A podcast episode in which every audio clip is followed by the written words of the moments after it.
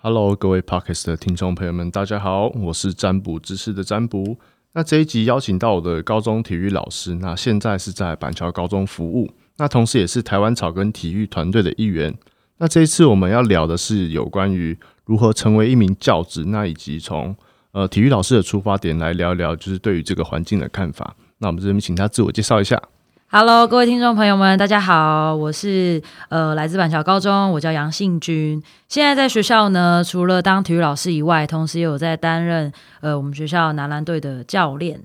Hello，大家好。好，诶、那我想问问信君老师，就是有关过去是有什么相关的体育背景吗？呃，我其实从我国小的时候就是学校的篮球校队，然后国小、国中、高中一路到大学，我是念呃体育大学，是，然后研究所去了台湾师范大学，继续念体育相关的体育系研究所，这么热忱，对，非常极度 热忱。对，那其实这个这个其实大概从我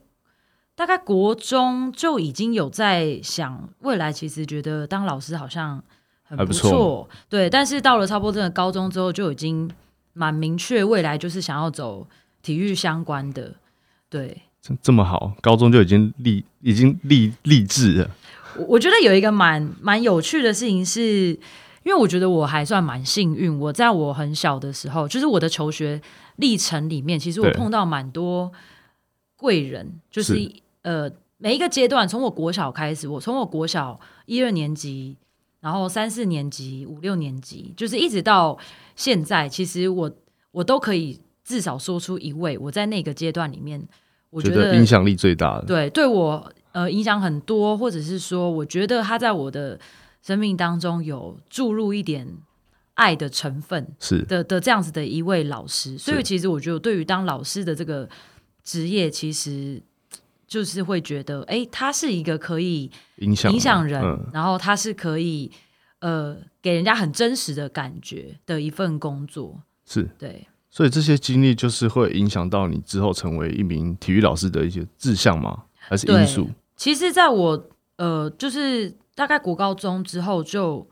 就慢慢觉得说，嗯，我我我会想要成为一个老师，而且假设我要成为一个老师，我想要成为像他们一样的老师，是可以让学生这样子感受到被爱、被关心，是然后被支持的感觉。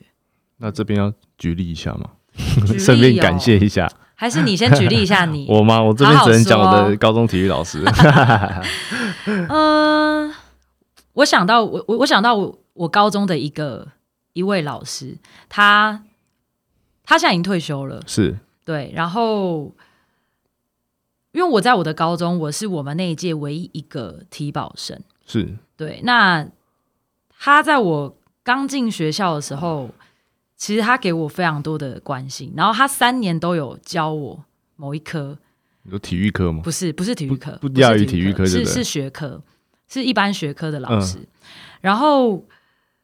他他很常会突然的关心我，或是突然的想要找我去办公室聊一 聊，怎么听起来有点怪怪的？就是是是女老师，而且她是一个妈 妈，而且她 OK 就是让你觉得很充满爱跟温暖。嗯，然后我印象最深的课是我几乎每一次被她约谈，我都是在办公室里面哭，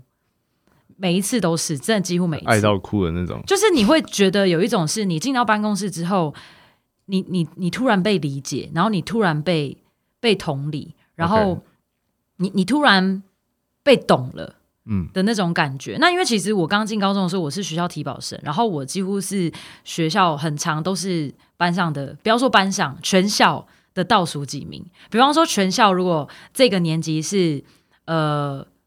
七百个人好了，好我大概就六百九十九， 大概就是 这样。所以其实，但是我其实是一个对自己自我要求蛮高的一个人，对，所以我对于这样子的，就是这样的一个景况，我其实最自己很没有办法接受。是对，然后我又会觉得说自己从小都是体育人，我一直对于呃，就是头脑简单四肢发达这件事情，其实我一直很自己都一直觉得很不，就是不妥协，想要反驳对，对，但是我却又真的陷入在这个境况里面，然后对于课业压力就会觉得非常大，对然后有时候我会觉得自己的身份，因为只有我一个体保生，所以我会有时候我会觉得我在学校有时候是很孤单的。对对，那我觉得这个老师他很特别，是他很常在一些呃不经意的时候，他会发现我的。呃状况不好或是状态低潮期的低潮，对，那他其实可能也没干嘛，他只是说，哎，信君，你等一下下课的时候来办公室找我一下，这样。 OK，然后常常我一进去，他的那个眼神很，多气场，整个整个那个氛围，你就会觉得很安慰跟很被鼓励。嗯，对，那我我觉得这个老师他到现在他退休了，然后其实我现在有时候想起他的时候，或是说我呃教师节的时候啊什么，我都还是会传个讯息给他，是因为我觉得这个老师他给我一个影响是，我觉得当一个老师他不应该只是呃。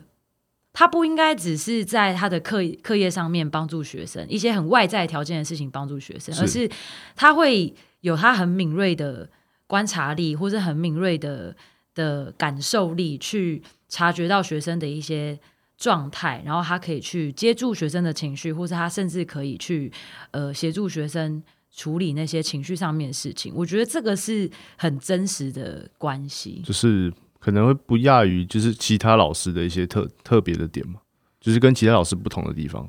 呃，对，因为我觉得好像很多大部分啦，我觉得其实老师们在学校可能光处理学生的课业啊，或是在那边上课睡觉、对偷用手机 啊、翘课啊、出去买午餐啊，类似种种的事情，就已经呃都会忙嗯一个头得两个大，对对，但是我觉得还有老师是，他是真的是这么细心，而且这么愿意把他的时间呃停留在学生的身上。我就觉得是这个个别是个别对来讲个别的，我觉得对这个是很不容易的事情。 ，OK，对，诶，那我想问，就是老师，就是成为一个教职啊，那有相关的考试或者是准备内容吗？哦，这个很多哎、就稍微简单。我先跟各位，听众朋友们说，就是如果大家就是没有真的像我这种，就是没有别的梦想了，只剩下走老师这条路的话，拜托大家真的就没有一定要来当老师，实在太苦了。 当老师其实很很，因为如果以体育科来说啦，就是我们要就是要考笔试嘛。会考体能吗哦，我们有所谓的数科考试， ？OK，对，那数科考试里面就会有，呃，你要考，比方说你可能需要会游泳四式，哦，就是蝶泳、蛙节都要会。嗯那可能这间学校它除了考游泳四式，它会考个什么八百公尺，对，然后所以是依照各校标准，对各个学校他们会针对他们的需要去列出一些他们想要考的项目，嗯所以他还可能考什么排球，那排球他可能要考呃自己一个人做接举扣。 OK OK 对，那也有可能他考呃什么一分呃三十秒五点上篮，一 OK，分钟一分钟五点上篮，这是都还算是很普遍的哦对。他也有可能考什么桌球，但他要考你什么呃拉下旋球，然后什么切球这种，他可能都会然后就各式考。有点像无理要求吗？对会吗？呃，我我觉得其实你也不能说他无理，因为其实你当一个体育老师，如果你就是自己体育很烂，你也对没有资格可是他这有点像全能教师，诶什么都要会啊。但是可能那一间学校它真的有这些需要吧。我还我还曾经去过一间学校，它考跨栏，哪一间学校？偷爆料？呃，不好说，不好 说。对，但是其实我觉得那是一个，就是那是一个态度啦，就是说你你你自己就知是道你很是想要一个进来，这间，对所以，你你如果认愿意去认为你投入自己这是样一个体育人，对，那如果你认为自己是一个能够教别人体育的人 OK 其实你可能真的需要呃某种程度的专业，跟你对于体育这件事情，你是不是多方面都愿意投入，嗯多方面都愿意学习？对因为有时候确实啊，不是每一个体育系毕业的都会跨栏啊，对啊，当对然，，那对那，但是你是不是愿意去学习新的东西？如果你希望未来你的学生他是能够学习新的东西的人，那老师你可能也需要有这样子的品格或是就变成特是质。态度传承的观对念这样。对对，所以其实如果以术科来说的话，其实真的相当艰巨啊， 非常多，连我们自己都会觉得很困难就的是事情。连学生自己都碰不到那种，对，其实我们很多术科考试其实是我们不可能那样子去考学生的，但是对因为在考考较真的时候，其实就是要最顶尖的人啊，所以对啊其实很多时候确实听起来好像会是有一点呃太为太无理的的，就是太太高的标对准。但是或许那间学校觉得那样子的背后是可以带出一点看到这位老师不一样的态度或是品格之类的吧。 可是对啊难怪就是大家都往上爬， 越来越 高，越来越因为高，标准越来越高，对对对对大家都越来越无 力。对啊，所以除了笔试，然后那个数科以外，我们也会考试教。就是试教的部分内容是，就是我们会考十五分钟的试教，然后嗯对而且对着空你气、说哦，直接课堂上嘛，没有就对着空气，然后只是面试官在下面，对，就是下面会坐着三位三位面就是你面试是的体育老老师就对了，还呃，不通常同是体育老师或是体育的教授， OK，对对对，那也有可能是他们学校里面的老师，然后也有可能就是呃体育相关学校的教授，是对，那通常就是你可能抽到什么题目，你就要就是教十五分，对着空气教十五分钟。那那时候老师抽到什么题目还哦记得吗？不是啊，因为我们考太多学校，我们为了考试简哦简直在环岛。真的吗？对啊，那时候考了大概几间？哦，很难算呢。以年来说，我大概考了，我考了五年才考这么上正式老师。这么久，对，这五年里面呢，就是每一年大概都会有，嗯，六七间、七八间最少吧。所以乘以五年差不多四十间。嗯，对。但是后就是近几年，其实就是后来，就是我的这五年里面，我的第第三年、第四年，就是后面几年也因为呃，需就是全台湾的需求量有在降低，所以开缺的学校又更少。应该说大家都不想退休，就是是这样吗？没有，就是大家都没生小孩啊，没有啦，不是，就是是哦 一直就是减，对不对？ 就是因为也是会饱和嘛，对啊因为对啊每间学校会有固定的老师的名额嘛，对对，那其实近几已经前十年已经有一批呃太旧换新，是所以现在在学校的老师其实大部分都已经是新的一批老师。那对你想看一位老师他在在学校待了二十几年才会退休，对啊。所以其实这个是一个循环。 OK，对，所以其实也不是每一年每一年都有这么多学校可以去考，就只是看有什么学校什么职缺，只要就是基本丢上他只要有开体大家都去育学，抢。对，全部就会去。那平均大概都多少人去抢？呃，像我考板桥高中的时候，就开一个缺嘛，那一对啊年就是我开我这一个缺，然后我们考的人大概两百七十几个吧，要求就等于你 那个是没有到，就不到一一 percent，对啊，是零点这比零台点积电零录取几，率还还还低耶、对啊，零点零，所以真的很，所以对啊，所以你想，就是其实这样重重关卡，我们通常都这样，比方说两百七十几个去考试，对，然后都会先全部都先笔试，对对，那所以会先筛选掉嘛，啊对筛到三分之二。哦，没有那么好，我们就是筛剩下八个人。哦玩所以玩这么光大笔试哦，就是所以筛不掉会是分剩下数八个分数先，就是基本上越高分的人就在对最前面。所以就是就像考研究所一样，就跟考试一样，就是 OK 你考笔试，然后你比较会写的，就是你写的比较好的，然后前八个人嗯就会进复试， OK，然后进到复试之后才会是考我们刚刚讲到的呃数科，是然后试哦教，试教然后还会有口试，就是还会有这三样东西，会在复试的时候，这八个人都会考这三样东西。那整个流程 run 一遍大概要多久？呃，通常考考笔试那一天考完之后，大概隔呃合理合理一点，大概会隔到快差不多一个礼拜，才甚通知至两个礼拜才会通知说有没有人进复试。嗯，那进复试通常也不一定，有的是隔两三天就要复试，就是从放榜复试名单到考复所以试。几乎是完全没有准备的时间。有可能是两三天之后就要，这是一种。嗯那也有那种隔一个礼拜的，那也有，比方说像全国联招那种，呃，政府单位大型的办就对了的那种联招的，他可能会隔两个礼拜甚至三个礼拜才会再考复试，所以会让你有准备时间。所以有没有准备这时间，这也是看你考哪一间学校跟就的的他们的规定，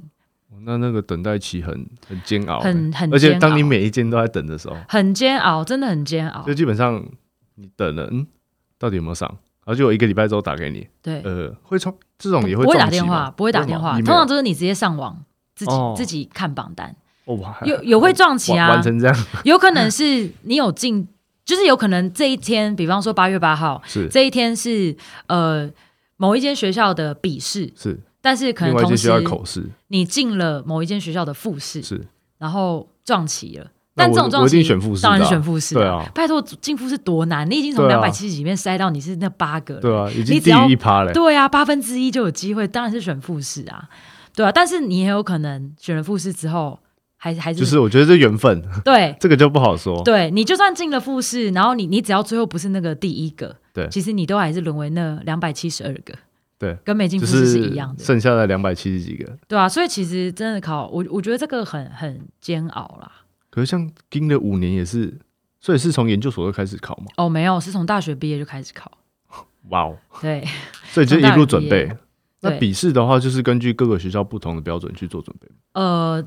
其实严格讲起来没有标准啊。就只是一个概论。以以以我们体育课来说啦，就是说我们会，因为以呃，因为我是中学的教育学程，我们中学里面又分成国中跟高中。是那国中的考试笔试的方式比较偏向于有选择题呀、然后有有较申论简单题呀、也不是比较简单，是它的考试方，它的出题方向，应该是要面对的学生族性质群也不同，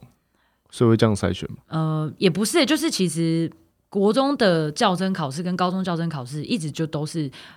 都准备方向都有点不太一样。 OK，对，那国中的的笔试比较多，像刚刚我们提到的这些，嗯那高中的笔试方向通常都是申论题。 ，OK，对，那所以其实以写申论题来说，你根本没有所以就变成那血个血越满越丰富的没人错，就走。你你你越会写的人，你就会中。那所以在读书的时候，其实你就是全部体育相关的的书你都要读，运动心理学、运动生理学、运动解剖学，然后运动呃管理学、运动行销、运动教育这 些。好累啊！全就是所有体育相关的，不管是自然组的或是对社会组的，其实你全部应都该要说你读进入到职场，基本上就是全部都要报。对对哇那个真的很累。对啊，所那以当那多当辛初苦的话， 怎么会选板桥高中这所？还是有同时录取不是其他间吗？没有得选欸呢、真的吗？就是在这边，谢谢板桥高中呃当时录取我， 没有得选的，就是哪一间学校有开缺，然后就就去。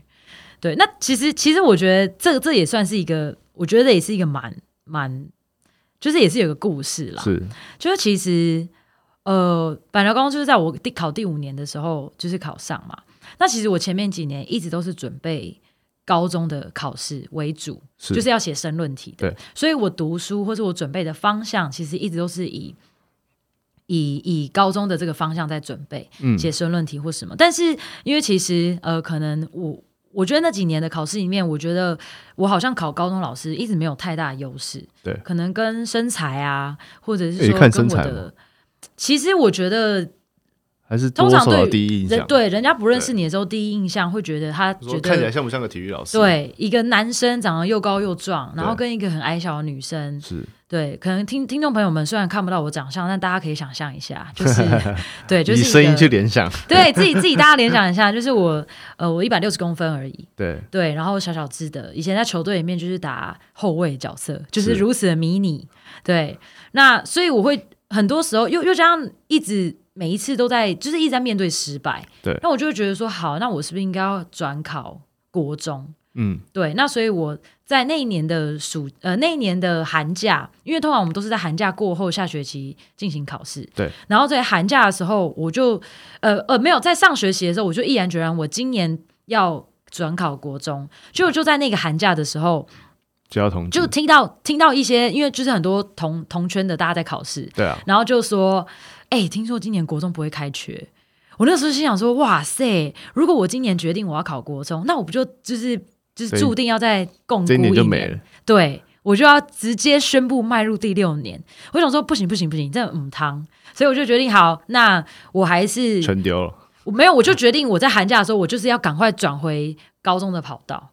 是那那个时候板桥高中刚好是我们那一年的，我们那那一那一年算的最好的选第择吗？没有没有得选，没有得选，应该就是说基本大家上都是有什么缺，然后就是就就丢去。对，所以其实大家这没什么，就是这个市场其实没有我们这种流浪教师在选学校，这 OK，个市场就是是学学校校的选老师。所以其实我们没得选，就是只要有学校有开缺我们就去。是那那时候板桥高中是我们那一年第一间开的第一个开缺的学校。 OK。让我大那概是时候什么时候？我蛮早的，我们我我那时候考板中好像三月多还是三月中后就就就然后变成开是学下学期的时候进去开始教这样。没有没有没有，通常如果你因为我们是三月多是下学期了嘛，对，所以你考上之后就是新的学年度，哦，就变成九月或八月。对对对对对，就是新的开学你会跟新生一起，哦，就是对大家 rookie 进去这对样。对对 对对对，那那时候其实是那时候就是第一第一第一间那一年第就是那个考季第一间开学的学校，是那我那时候就觉得说哦死定了，就是我根本这一学期原本都在准备国中，对对，但是就是可能因为前四年。真的也是蛮认真在准备吧，是所以就是蛮幸运，那时候就是有进了复试，对，然后就就很幸运的，很很荣幸的被被被挑选中，上了，就对两百七十二个这样，对之成为一之一，对，以后就不能说我进台积电，要说我进板桥高中，呃，没有没有没有，没有其实每一间学校的人数都这么多，因为像考那种全国联招的那种考试人是，我我那我那一段时间在考的时候，考试人数大概七八百个人，是对，那大概就是开十个缺左右，那剩下的怎么办？就掰，就就是只能再来、啊就换，了。就是只能哎再。可是你要再考想，啊一直年一一延年延一年，基本上人数只会人数只会越来越多啊，对，所那很以恐怖欸其实我真的必须说，我非常敬佩，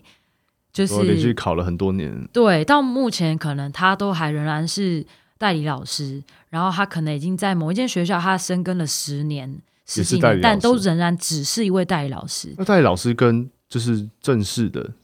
它差别是什么？其实第一，我我觉得最明显的差别啦，薪水是对，当然薪水也会是一个，对。但是我觉得一个最明显的差别是他在学校的地位，就是其实现在普遍大部分的学校里面，嗯，普遍大部分的学校都还是会对代理老师会觉得是比较低一第一个阶层的 OK 那种感觉。那他在学校里面很容易就比较容易被凹啊，嗯然后比较容易被被吃死死的、啊，对，因为就是摆明了就是说啊，我那你不要做，就那是就不要嗯对来啊，你如果不做，我明年就不续聘你。对啊，就是会有这件应该这说个你没有选择病权态在里面。对，所以其实呃，如如果在就是如果现在听众朋友你是代理老师的，就是呃或甚至是兼课老师的，我觉得我都必须在这边深深地为你们就是感到敬佩，因为我觉得你们真的很很努力，然后是也很棒，而且我相信啦，就是如果他一直在代理老师的状态里面。但他仍然都还是选择教职，对我相信他是真的很热爱热爱这对份工作，而且他是很是很很，就是对学校、对学生，我相信都是好的、好的、好的帮助跟好的付出。对，应该说他很想再突破，然后成为一名正式的。对啊，所以不要放弃，大家一定要坚持下去。那老师有有在代理老师的经验 吗？多的嘞，真的吗？没有没有没有没有没有，更正更正，我觉得不是说多的，就是我我因为我觉得有有有更多人一定比我更多那种对代理代理那种就是八年十年都有，我我觉得我已经算非常幸运，就是嗯我考五年就考上，但是这五年里面其实也经历了呃也不少这些这些呃当代理老师的一些状况，是但我觉得我算 lucky 的，就是我待的每一间。就是我在代理的时候，我待的每一间学校都有贵人，都都算是非常的照顾我，是然后非常的支持我，然后也非常的关心我。那时候，呃，可能我为了要考，就是为了要，因为我们考考教甄其实是在每一个学年的下学期嘛，对而且都是上课时间。那所以其实你会有时候你会必须用到上课时间去考试，那你是就会必须请假或什么的。那我觉得我待的学校都，呃，像我那时候待过永春高中，待过就是深圳国中，认识到我就是对，就是带你的 时候，孽缘啊，对，那时候带你的时候，我还只是个代理老师。是对，那那那一段时间，其实学校的呃学校的体育组的老师们啊，或者对是呃教务处的同同事们啊，其实都非常的帮忙。对，因为对其实永春高中真的还还不错，嗯，对，就是我记觉得这蛮里照的爱顾最的，多。对，嗯对绿绿的山头有个家就是一 个啊，永春的朋 友们，蛮多的，蛮多的。对对对，那老师就是就是这五年来啊，就是教学生，那有什么你很印象深刻的反馈吗？或者是就是印象深刻的事情？嗯，其实我一开始就是我大学毕业，然后去实习完了之后，我那个时候在呃台南的崇明国中，崇明国中也是一间很很棒的学校。对，那那个时候，呃，我印象蛮深刻，有一个学生，她其实她只是一个普通班的一个女生，是但她就是很想要在她的运动会上面嗯有好的表现。是我还印象很深刻，她跑四百公尺。对，那那时候我只是一个实习老师，但她那时候就是跟我说：“老师我，我很想要在我的运动会成绩上面有突破。对”对。那那时候其实我也没有多想什么，我就觉得说，诶，如果这个学生都已经特别来问了这件事了，嗯，那我是不是可以为他多做一点什么？例如什么训练课表等等。对我那个时候真的，我也没想太多，我那时候真的很很很单纯的就觉得说，那我每天晚上，呃，就每天放学之后，我陪他练习， OK，就是那所以那时候大概五点到六点陪，从都几乎就是那个从白天到黑夜的那个对对对交界 期，每天就是从他从白天然后陪他到黑夜。那因为只有他，因为只有他一个人，所以有时候我可能帮他测秒数或干嘛，有时候我也就陪他跑。对对，那呃，后来这件事情他在运动会上面，他从原本的第五名变成第三名，然后这件事情其实严格说起来，他原本的目标是第一名。对，可是这件事情，他后来写了一张卡片给我，他就是跟我说，呃，他从来没有经历过这种，就是为老师了的关怀追求一个，OK，体育的目标对，然算后是去一个经历这样子的一去个突破这样。对的一个突破跟练习。对，然后他也觉得，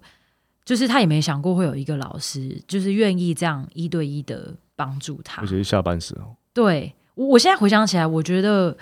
真的诶，以我们现在已经在学很校少，对很少数，很少有大家老都是师哎六哎五钟点响不响还见没了，对钟响还没 响完，包包怎么被不你先见走了， 没没有，但是因为其实在学校工作真的很多也很很忙，大家也都会有很多很忙碌的事情，对啊，所以这确实对老师们来说是一个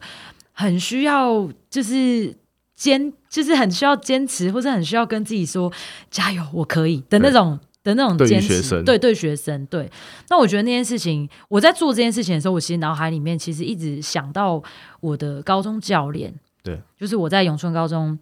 的高中教练王道奇教练。在我那时候高中要考大学的时候，我们要考大学的数科，是然后那个时候就是只有我只有我一个人要考，他那个时候也是每天陪我练数科，而且他也是为了要让我可以破我的那个 PR 就对 PR，所以他那时候大家 PR 的意思就是自己的个呃最佳个人记录，最佳对对，个人最佳记录。那时候为了要就是他为了要帮助我可以突突破我的我的瓶颈，他那时候也会陪我跑，就嗯一两趟是叫我追着他或什么的。我觉得这件事情，当我在我的这一位学生身上做这件事的时候，我其实脑海里面是一直想着，就是当时转换身份，对他为我做了这件事。我觉得这件事情对我来说是一个蛮蛮大的影响。 OK，对，那后来其实陆陆续续，就是我在代理期间，甚至到我现在当老师期间，其实有很多跟学生之间很多很很美好的回忆，跟他们很多很大的反馈。其实最近几年，近从我呃开始当老师，近近几年下来，像我现在当老师也一段时间了，也也快接近十年了。其实后年纪也续不小了，谢谢谢 谢。其实，在这段时间里面，我觉得我最常收到的在体育课上面教学的反馈，就是很多学生会跟我讲说：“老师，我从来不知道体育课可以这么好玩。”是或是会讲到说：“老师，我原本很害怕体育课，就是我甚至我其实很讨厌体育课，对但是我现在会很期待体育课，或是我我现在终于发现，原来我也可以喜欢体育。”是原来我会这么喜欢，原来我可以喜欢篮球，原来排球这么好玩。我觉得这是对我来说是这几年里面一个蛮蛮重要的一个回馈跟动力。就是引引起学生的兴趣，就对让他们朝这个体育的目标去前进。我觉得对就是不管体育这一块啦，我觉得就是有助于他们的身心发展或者是什么样的，我觉得就是对学生来说都是蛮好的。对，那我想问老师，就是对于未来有什么样的教学目标吗？嗯、其实我嗯，未来哦，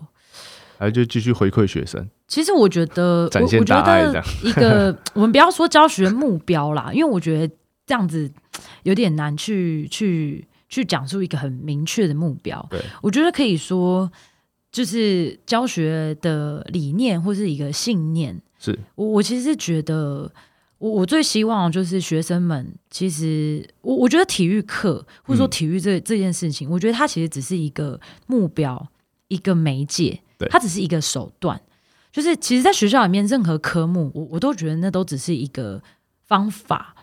真正的是，呃，希望透过体育的这个媒介，或者说这个这个方法，去带给学生一些品格，比对方说自信心，是比方说勇敢，他会勇敢突破自己，他勇于接受挑战，是，勇于尝试新的事物，或者是勇于走出舒适圈。对，那或者是说他愿意开始打开自己的心，去看见他可能不曾认识的世界。对，那当然也包括说他在跟跟人相处的时候，也可他以借由体育去跟与人互动、啊。对，人互动，对而且他团队是合作那些对愿意跟人家团队合作，对而对且他可以他可以学习学会这个社会技能。对因为其实说真的，他小时候谁没上过体育课？对啊，但是到底多少人到现在还有在对， 啊 还还还有在真的是用体育去认赚识。钱，或者是用体育去去维持生活？当然还是有，可是这不是每一个人百分之百嘛。对啊，但是透过体育，我们可以教会教会孩子们一些品格跟一些价值观，这些东西是绝对可以成为他一辈子带得走的能力，对或是一些价值。 ，OK。对，那老师要不要对对一些就是现在正在准备教职啊，或者是代理老师，就是一个鼓舞的内容？呃，我觉得我还是想要先呃，跟如果现在有在听听广播的朋友们，如果你是学校的代理老师，呃，我我都想要代表那间学校跟你说谢谢，就是谢谢你为了这间学校，呃，不管你的身份是什么，你都愿意付出，而且是全心的付出你自己，然后也谢谢你愿意在还没有人看见你的时候，你就仍然坚持在这条路上。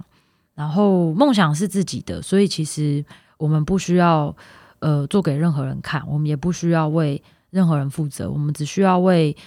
学生还有为自己负责。所以呃，我知道考老师这条路非常困难，可是你要相信你的每一个投入跟你每一个付出是会让这个世界更美好，然后会让我们的下一代呃更美好，而且他们会感受到满满的爱。被爱、跟被支持、跟被关心。然后你是一个非常有价值的人，然后一定要继续坚持下去，加油！好好好，振奋人心的一个分享。没错，我觉得非常需要，因为我们都是这样走过来的。对啊，对就是大家也是辛苦过来的，没错只是有些人还在苦的路上，准备对要熬过去迟早而已，对迟早的事而已，真对的。啊嗯，好了，那以上就是我们这一集有关于教职的分享内容。那下一集的话我们会一样，就是邀请到新军老师来聊聊有关于呃体育课程的规划，那以及怎么样去引起学生上有关体育课的兴趣，还有聊聊有关体育课的刻板印象。那就我们期待下一集喽，